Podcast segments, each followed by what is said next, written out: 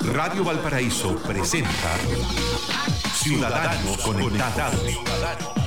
El programa que lo deja al día en todo el mundo de la tecnología y las comunicaciones. Conduce el abogado Pedro Huichalaf Roa, ex subsecretario de Telecomunicaciones del Gobierno de Chile.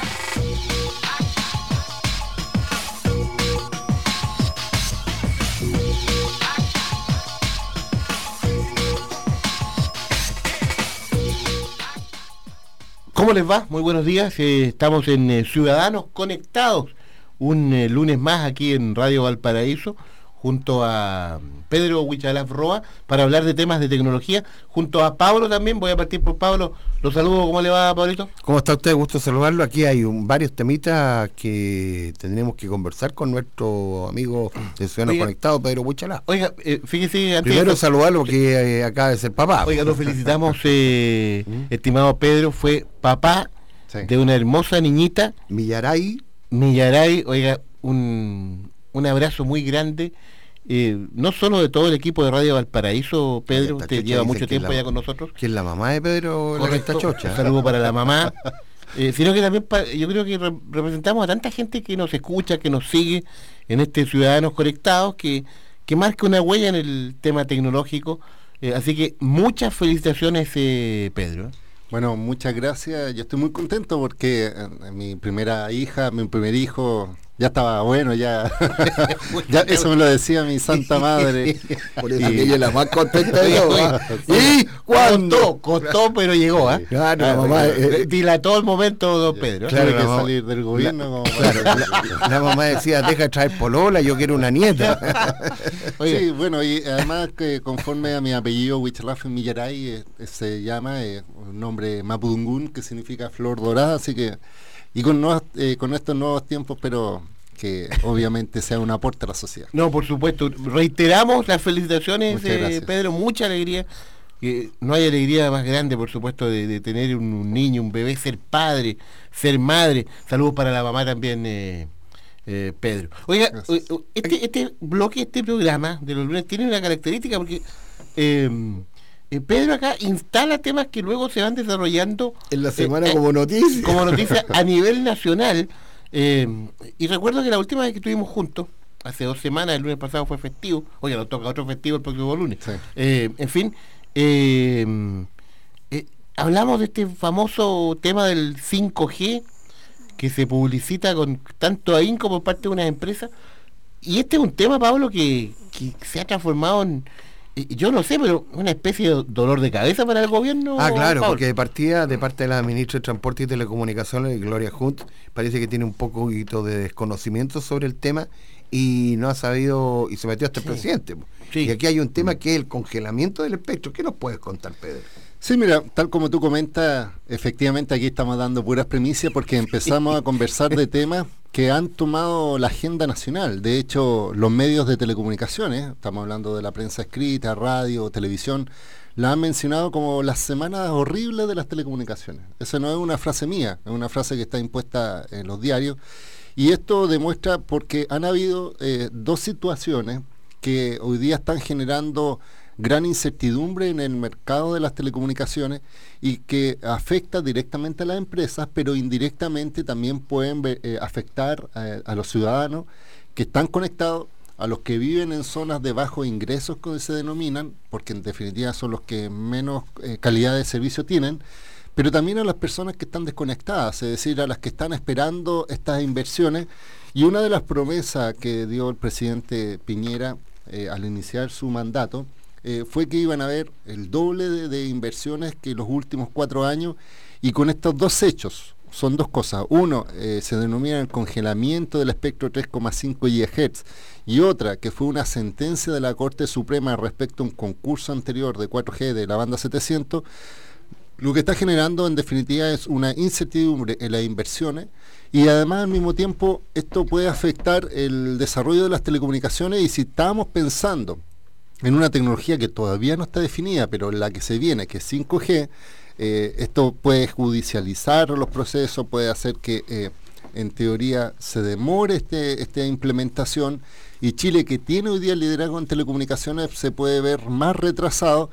Y como yo les digo, eh, todo esto pasó dentro de los 100 primeros días de gobierno de Piñera e incluso ha hecho que el presidente de la República ha tenido que meterse en este tema, cuando en definitiva siempre se ha visto que cualquier conflicto eh, es sectorial, es decir, eh, lo resuelve solo el ministro, en este caso la ministra de Transporte y Telecomunicaciones, pero aquí también intervino el ministro de Economía, está Express, el presidente, entonces estamos pasando de un elemento técnico a un elemento político. Oiga Pedro, y en este elemento técnico a político es que hay, parece que hay un desconocimiento de parte de las autoridades porque las empresas en algunos sectores están plagados de 3G y lo que se pretende es que cuando subamos al 5G estos sectores queden out y eso quedaría en el fondo eh, gente sin comunicarse. Oiga, perdón, eh, yo le voy a hacer una pregunta técnica y política, mm. Pedro.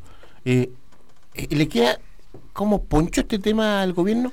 primero, y si fuera así, ¿por qué? ¿Por qué pasan estas cosas? Eh, tener un grupo de excelencia, de connotados conocedores de las diversas áreas, como esta tecnológica, a cargo de la administración de nuestro país.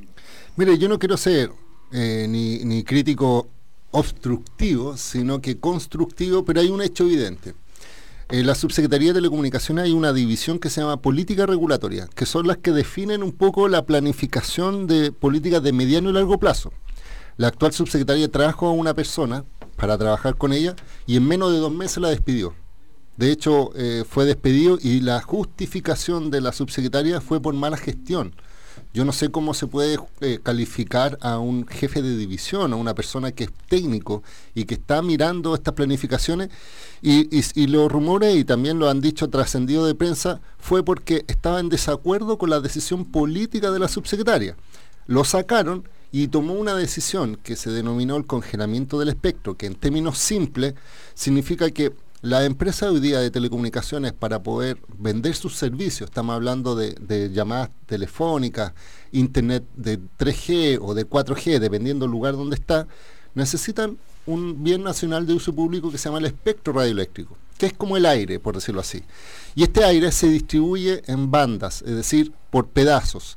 Entonces, por ejemplo, el caso para que una persona escuche la radio, por ejemplo, hay un pedazo del espacio radioeléctrico que, por ejemplo, la autoridad le entrega a la Radio Valparaíso y la Radio Valparaíso en un dial específico puede transmitir sus eh, emisiones y una persona con una radio puede escuchar en ese dial, en esta zona, la radio. ¿No es cierto? Eso es lo, más natural. Y sucede que hace muchos años atrás, estamos hablando de casi 20, 30 años, se le había entregado a, a varias empresas una parte del espectro que se, se denomina 3500, que es como una banda superior, por decirlo así, y cuando entró este gobierno, eh, llegó y dijo, ¿sabes qué? Eh, se está pensando en un futuro que esa banda va a ser utilizada para el 5G y por tanto tenemos que planificar qué vamos a hacer con esa banda.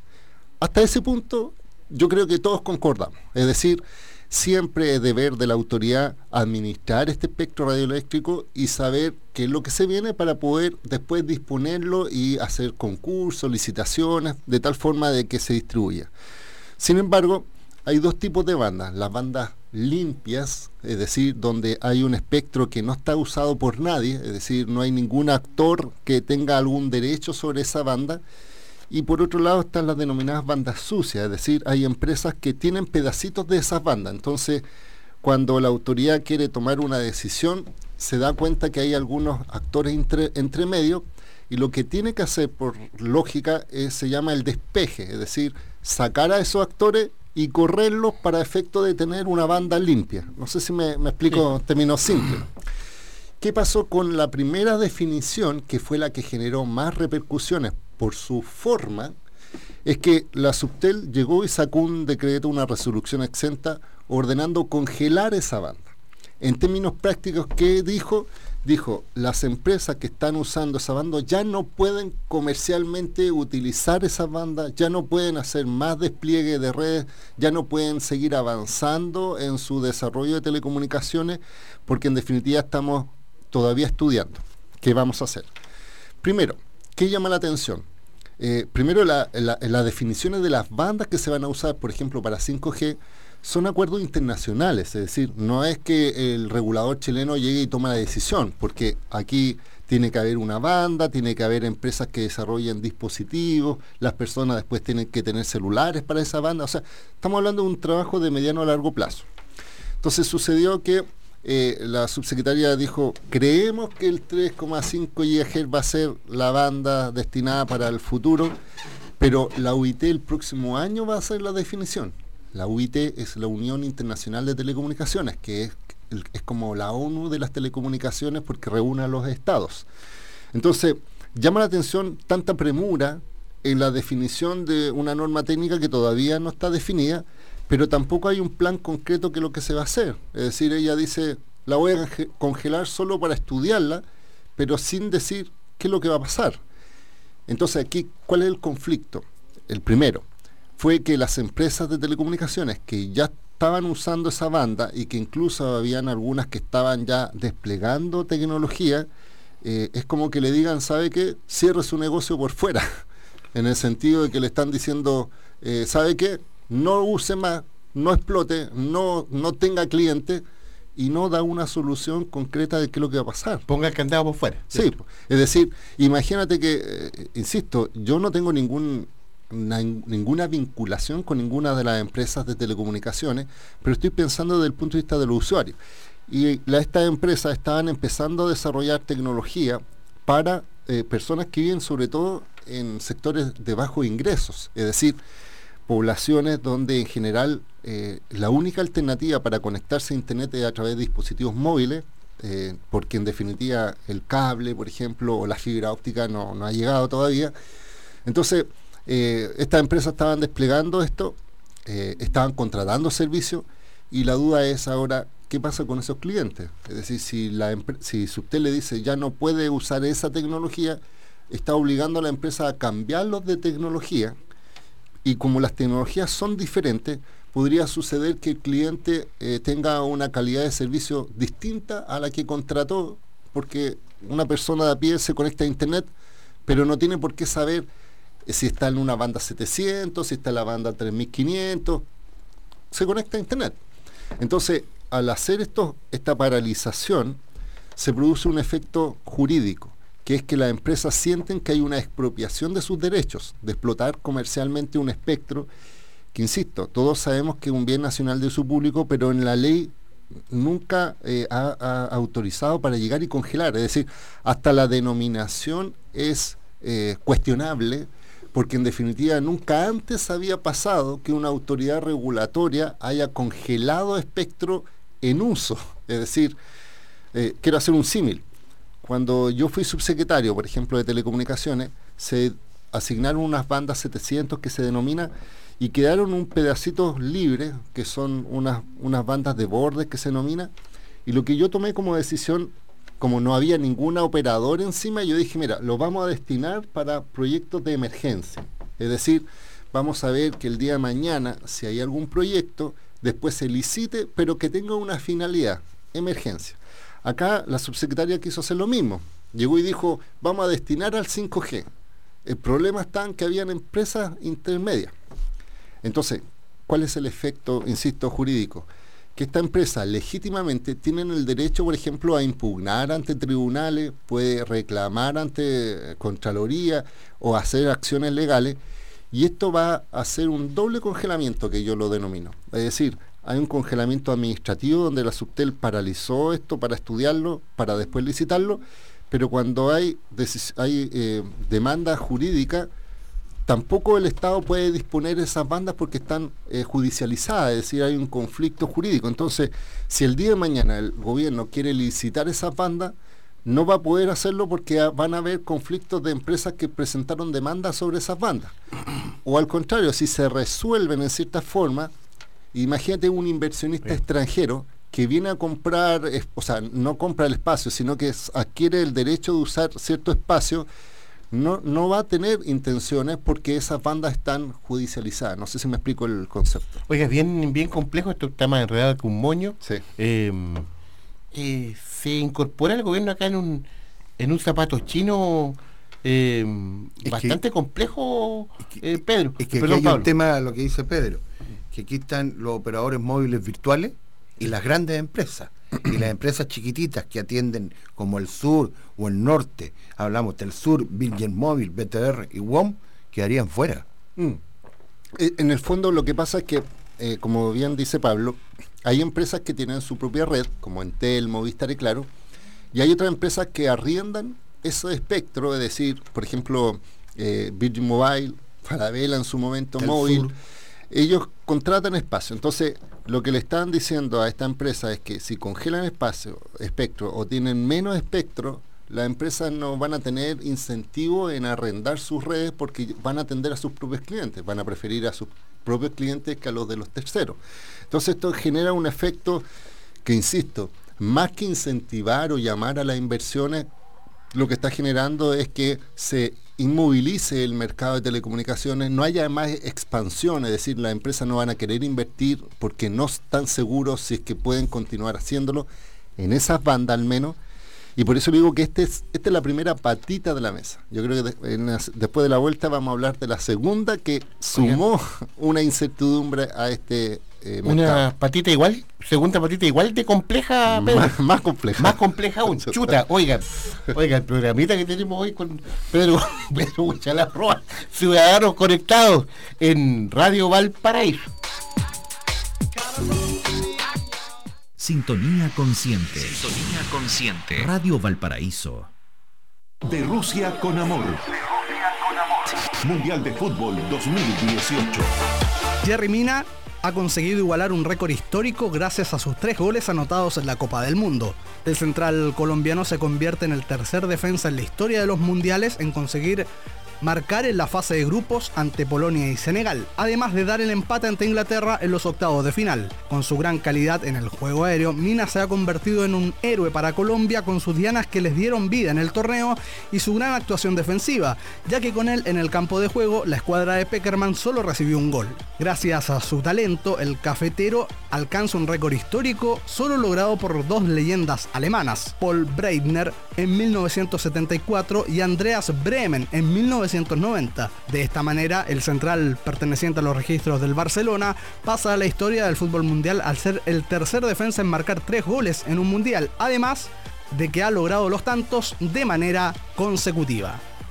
Radio Valparaíso y Somos Deportivos Mundial de Rusia 2018. Juntos podremos salvar más vidas. El código azul se activa en las regiones de Valparaíso, Coquimbo, Metropolitana y Biobío cuando el clima pone en riesgo la vida de las personas en situación de calle. Si ves a alguien que necesita asistencia, acércate para poder identificarlo. Alerta a través de la página códigoazul.gov.cl y ayuda con abrigo, comida o traslado a algún refugio. Este invierno, mantente atento a las caras de la calle. Chile, lo cuidamos todos. Ministerio de Desarrollo Social, Gobierno de Chile. Gran campaña de invierno Sonríe con confianza con Clínica Risus. Consiste en prótesis a bajos precios entre 70 mil y 130 mil pesos realizadas por odontólogos. Clínica Risus. Estamos cerca de usted en pleno centro de Valparaíso. Prat 749 segundo piso, teléfono 32 222 0929. Búscanos en Instagram y Facebook y conoce nuestras promociones. Clínica Risus, más cerca de la mujer porteña. TPS, el terminal de contenedores de Valparaíso, te invita a vivir el desafío de conquistar el puerto el domingo 9 de septiembre en la Plaza Sotomayor. Inscríbete ahora en www.mediamaratontps.cl y participa en la corrida más emocionante de la quinta región, en las distancias 21K, 10K y un circuito infantil. TPS, somos deporte, somos Valparaíso, financiado con donaciones Ley del Deporte, Instituto Nacional de Deportes, Ministerio del Deporte. En Codelco Ventanas estamos felices de entregarles una excelente noticia, pues en el año 2017 se registró la más baja cifra de emisiones al ambiente en la historia de esta división, disminuyendo en los últimos siete años en promedio un 52% del total de nuestras emisiones. Esto se logró gracias a los más grandes proyectos ambientales que empresa alguna haya construido en la región con una inversión de 159 millones de dólares, porque en Codelco Ventanas juntos vamos construyendo un mejor futuro. Porque cuidarse también es cosa de hombres. Este mes de junio, Clínica Red Salud Valparaíso te ofrece descuentos en exámenes de laboratorio, electrocardiograma y consulta médica urológica. Pago a través del sistema IMED. Atención en nuestro centro médico, Avenida Brasil 2350, entre Avenida Francia y Calle San Ignacio, frente a Metro Estación Francia. Para mayor información y condiciones, visita la página web www.clinicavalparaíso.cl. Clínica Red Salud Valparaíso. Salud para Chile. Si comprar en verde es bueno, comprar en blanco es mucho mejor. Autorepuestos MB, muy bueno, muy barato. Afinamiento y mantención para su vehículo. Pastillas de freno, baterías, ampolletas, lubricantes, aditivos, filtros y accesorios. Autorepuestos MB, Blanco 1265, local 2 y 3, teléfono 32 292 1061, Quilpué. Son los datos del comercio de la calle Blanco en Quilpué.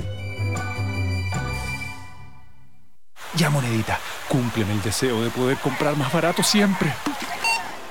Señor, son 500 pesos. ¿Cinco gambitas nomás? Gracias, Superbodega Cuenta. Porque Superbodega Cuenta siempre piensa en tu bolsillo. Te presentamos las gambitas. Encuentras cientos de productos a 3, 5, 7 y 9 gambitas. Ven y aprovecha que las gambitas valen mucho más en la cuenta. Superbodega Cuenta. Precios baratos siempre. ¿Qué quiere que se aprenda de su lengua y cultura indígena en las escuelas? Participe en la consulta indígena de educación a partir de julio de 2018. Más información en consultaindígena.mineduc.cl. Kunsa Artojeta, Sanakaoimata, Huahuanaja y Atintañaps Munta, Consulta Indígena de Educación, Pahuaranca, Tunga Kimsacalconi, Ucaro Purimaya, Suma y Atiñataki, Consulta Indígena.mineduc.cl, Ucaro Mantamaya. Ministerio de Educación, Gobierno de Chile. Descubre la amplia gama de licores y destilados Traverso y date un gusto con sus sabores. Deleítate con nuestros licores dulces como el amaretto, manzanilla, café, cacao, cherry y menta. Y prepara los mejores cócteles con nuestros destilados Aguardiente Linares, Brandy Cepa de Oro y Ron JL Jamaica. No olvides elegir Licores Traverso, una marca de la quinta región. Son las 11 de la mañana con 31 minutos. El poder de los que saben escuchar. La banda sonora para tu imaginación. Radio Valparaíso está presentando Ciudadanos Conectados. Conduce el abogado Pedro Huichalaf Roa, ex subsecretario de Telecomunicaciones del Gobierno de Chile.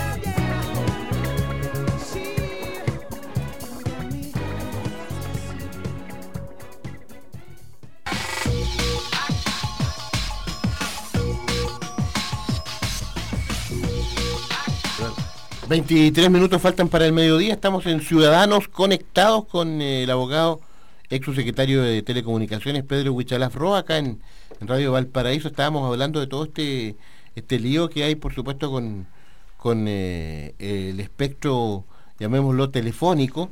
Una situación bastante compleja. Eh, Pedro, eh, describías anteriormente la primera pata, pero la segunda pata, según tú, es más compleja que la anterior.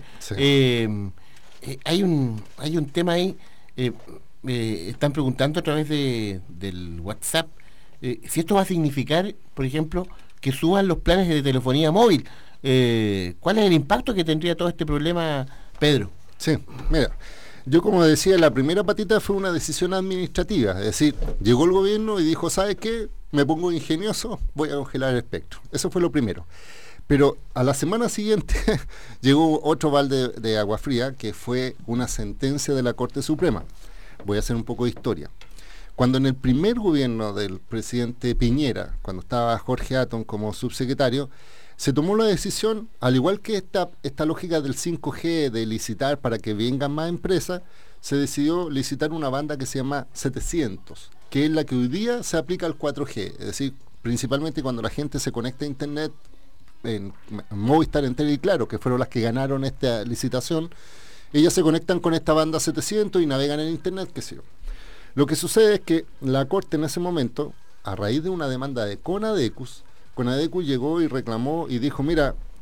La agrupación de consumidores. Sí, se licitó la banda 700 y solo ganaron tres empresas, que fueron las únicas que postularon, que fue en ese momento Entel, Movistar y Claro.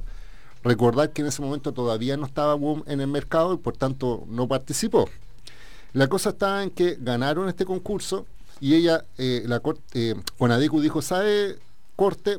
Hay un antecedente hace muchos años atrás, estamos hablando del año 2009, en que la misma Corte llegó y dijo que las empresas solo podían tener en total, en cantidad de espectro, porque se suman las, las tecnologías, suman espectro, hay un límite de 60 MHz.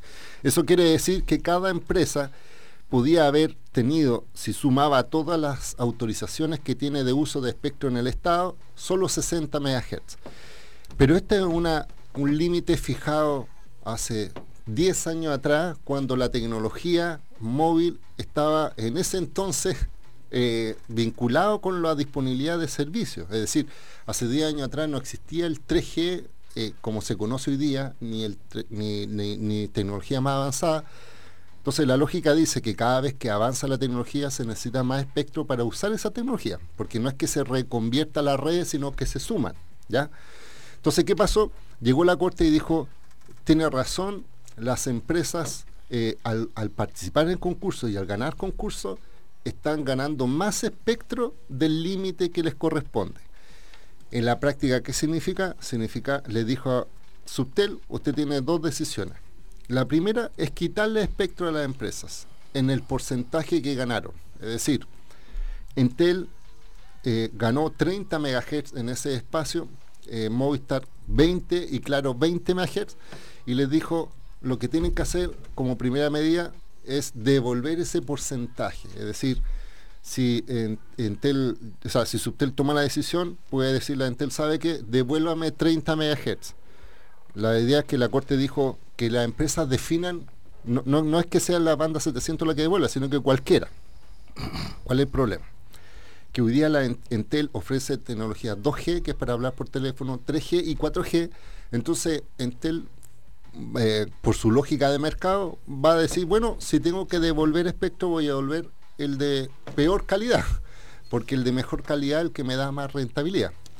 Y el de peor calidad son eh, efectivamente son aquellas eh, estaciones que están puestas sobre todo en zonas de borde que se denominan, es decir, en sectores más rurales, en sectores de menos ingresos, porque en definitiva las empresas invierten con la mejor tecnología donde es más rentable. No sé si me explico. Entel devuelve, supongamos la 2G. Sí, pues. entonces significa... ¿Pero qué pasa con, con esos usuarios, eh, esos clientes? Eso, esa es la duda, porque si Entel devuelve, ya no tiene la obligación que prestar el servicio.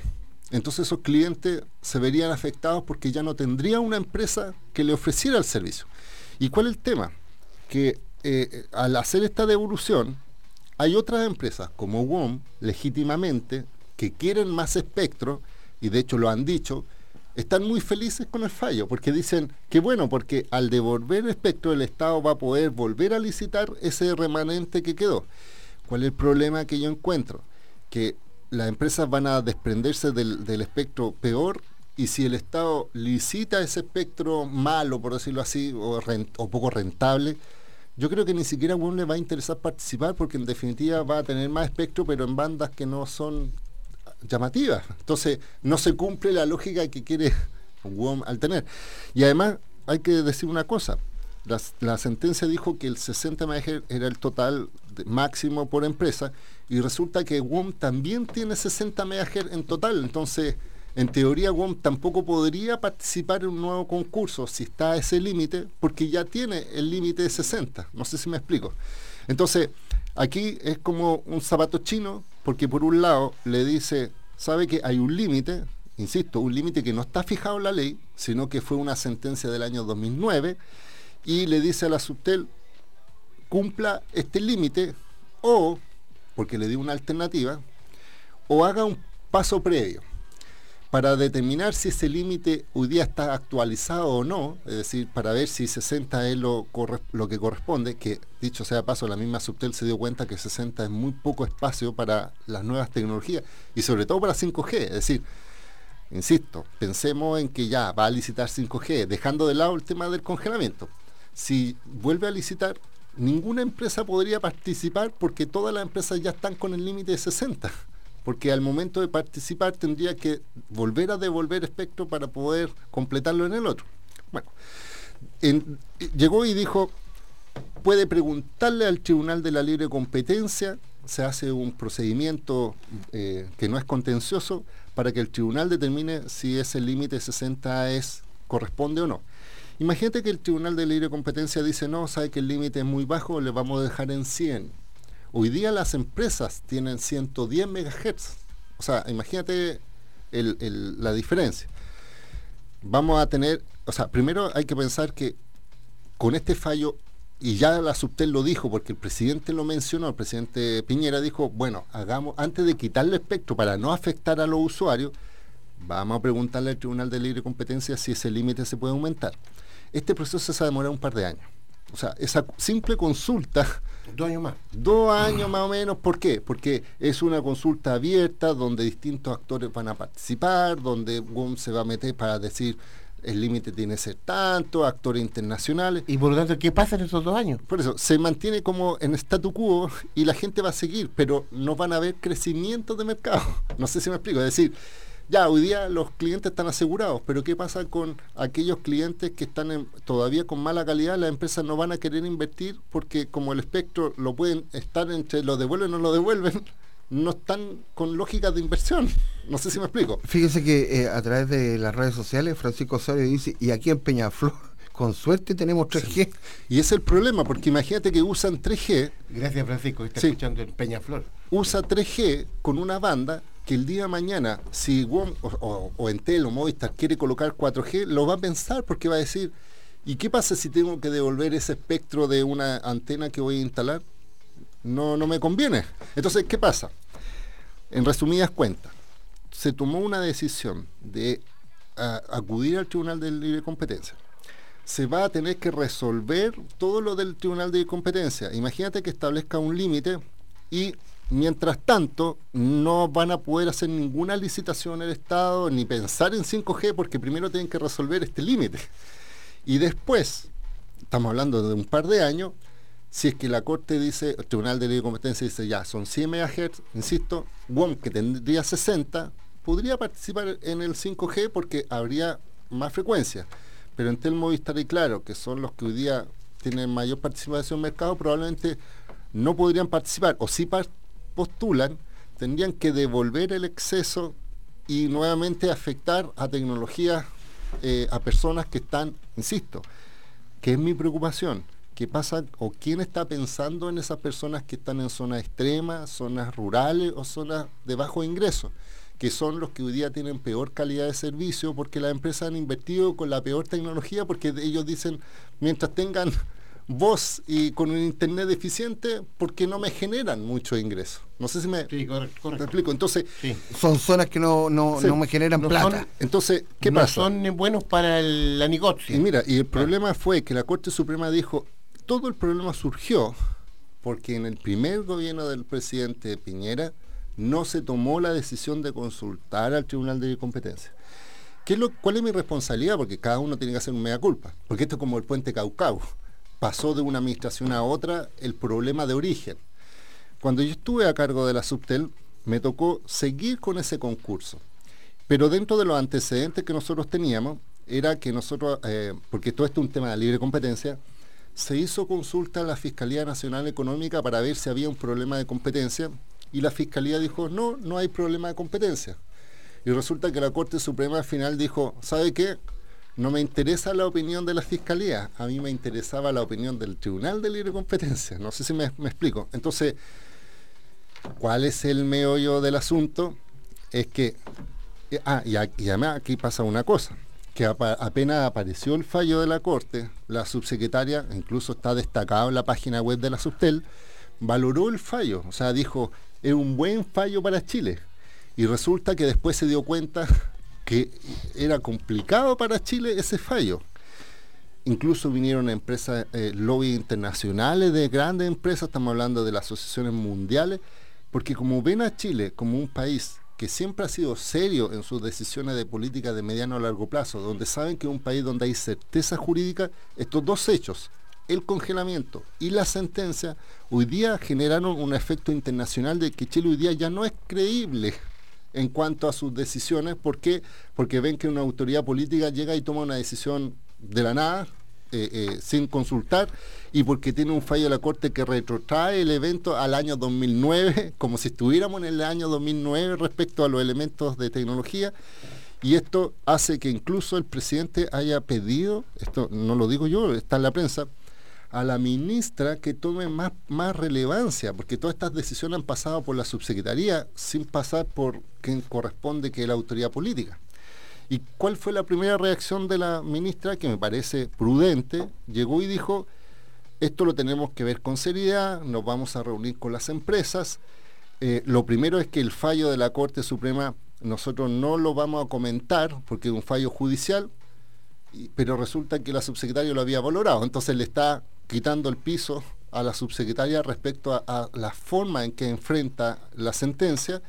Y por otro lado, y es mi llamado, como esto ya escaló de un tema técnico a un tema político, yo creo que los demás partidos políticos, incluso de oposición, tienen que intervenir porque estamos hablando de decisiones de política pública, no estamos hablando de que es de derecha o de izquierda, estamos hablando de que estas decisiones que va a tomar esta administración va a tener un efecto para el mediano y largo plazo. Entonces, el 5G que se estaba pensando que se iba a desarrollar el año 2018, 2019, 2020, sumando estas dos cosas, el congelamiento, donde las empresas ya están peleando ese espectro, la sentencia que le ordena restituir espectro o nivelar la máxima capacidad, eh, produce que hoy día, con este escenario, ninguna empresa quiera seguir invirtiendo porque hay dudas respecto a si pueden o no, porque si le quitan o no espectro, empresas nuevas que quieran entrar van a decir todavía no hay certeza, entonces no voy a invertir y quien pierde finalmente son las personas porque no van a poder contar con mejor tecnología porque en definitiva no hay o no hay espectro disponible o en definitiva eh, su calidad de servicio baja. Pedro, ¿esto no será un copy-page de lo que pasa en Corea y en Japón? vamos a una pequeña pausa. A la vuelta cerramos con esa respuesta y, cerramos el programa también. Muy interesante, el conflicto grave de alcance nacional e incluso lo que señala Pedro, de imagen internacional de nuestro país. Ciudadanos conectados, Radio Valparaíso.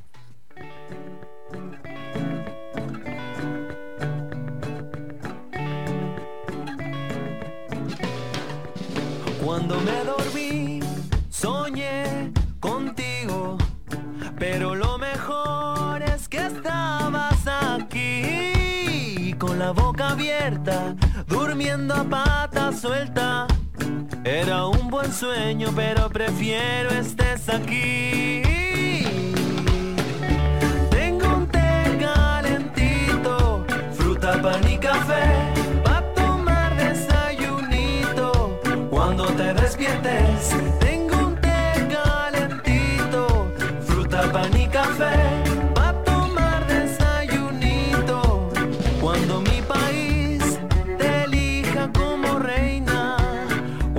Cuando este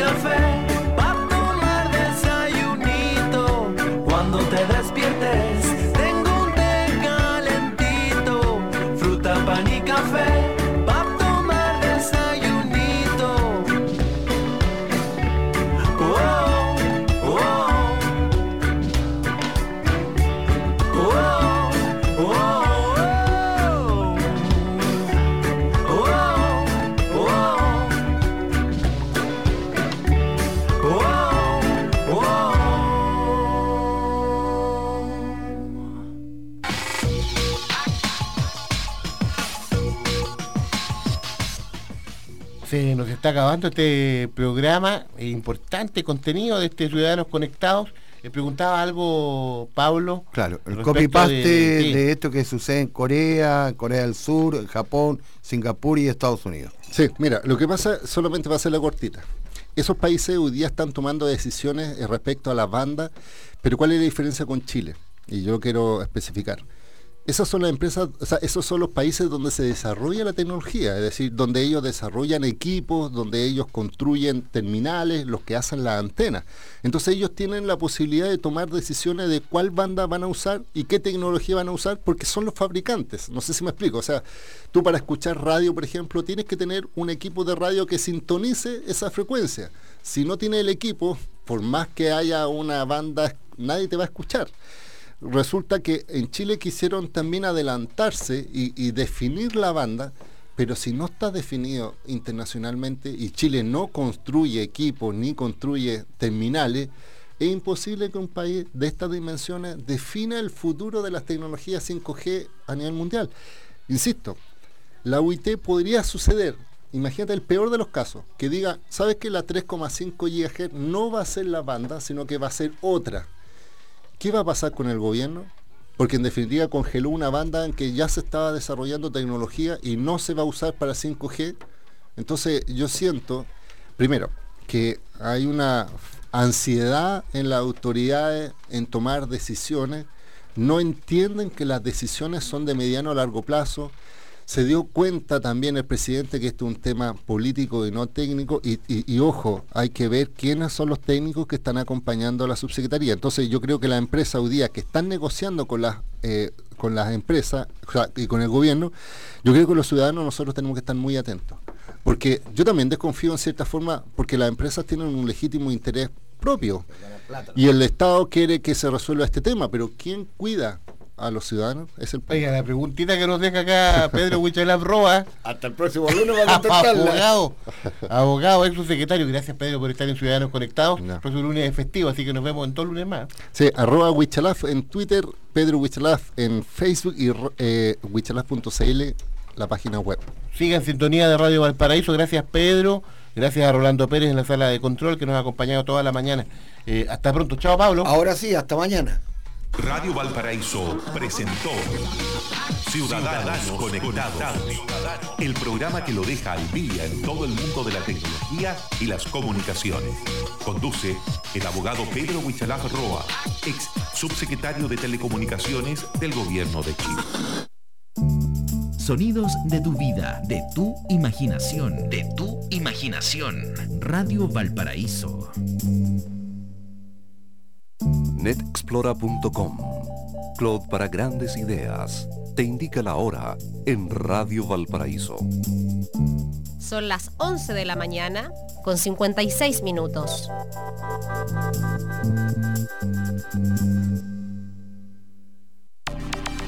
Crecer tu negocio llegando a millones de consumidores en Internet. netexplora.com Ofrece planes de correo electrónico, web hosting, servidores cloud, telefonía y almacenamiento en la nube. Contrata en línea y potencia tu negocio con infraestructura de clase mundial a tu alcance. netexplora.com Disculpe, suegro, ¿Sí? eh, ¿me puedo quedar?